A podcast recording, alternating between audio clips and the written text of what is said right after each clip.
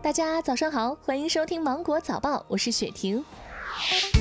近日，朋友圈及微信群里有微商卖起了两款新冠疫苗，两个疫苗生产企业都表示疫苗还在临床研究和试验阶段，还没有上市，因此这是谣言。而且，朋友圈兜售疫苗是一种违法行为。另据国药集团中国生物技术股份有限公司的消息，目前中国生物已在北京、武汉两地建设完成新冠灭活疫苗生产车间，年产能达两亿剂。一旦疫苗成功上市，很快就能大批量的为全世界提供安全、有效、高质量的疫苗，不会奇货可居。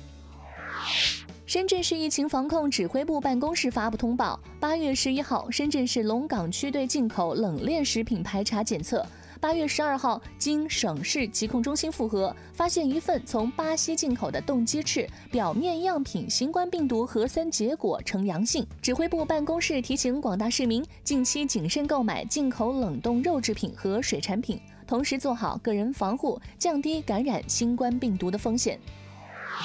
经常在网上购物的人，对于京东白条一定不陌生。那么，您听说过京东白条 APP 吗？提醒大家，遇到这个 A P P 可千万不能下载。近日，深圳宝安警方发布消息称，今年五至七月，短短三个月内，深圳宝安就发生了四十二起京东白条 A P P 诈骗案件，涉案金额近六十万元。各种各样的购物 A P P 都给生活带来了极大的便利，但是遇到不太熟悉的购物平台，要提高警惕，也不要点击陌生链接。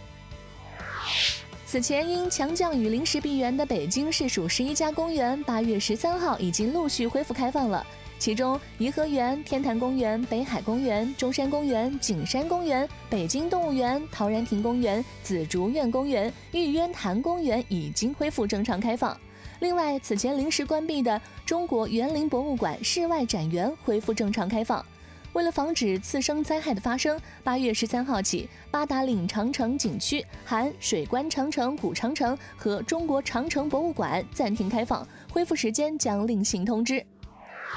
财政部、海关总署、税务总局近日发布关于不再执行二十种商品停止减免税规定的公告。二十种商品包括电视机、摄像机、录像机、放相机、音响设备、空调器、电冰箱和电冰柜、洗衣机、照相机、复印机、程控电话交换机、微型计算机及外设、电话机、无线寻呼系统、传真机、电子计算机、打字机及文字处理机、家具、灯具、餐料，其中包含调味品、肉禽蛋菜、水产品、水果、饮料、酒和乳制品。日前，福建三名游客骑马下海救落水男孩的事迹引发了关注。事件中的马被赞“救命恩马”。昨天，马场的教练透露，两匹马已经不幸的去世。他说，救人的马没有受过海中训练，救人后不久就开始生病发高烧。此前，获救男孩的父母带着锦旗两次到马场向救命恩人和马道谢。近日，浙江嘉兴一学生驾驶电动车，在另一名学生在机动车道上闯红灯，被一辆正常行驶的小轿车撞飞。被撞的两人在空中翻了好几圈，因为没有戴头盔，后座学生当场昏迷。所幸两人均没有生命危险。最终，交警判定骑电动车闯红灯的学生全责，同时他还需要承担轿车的维修费用。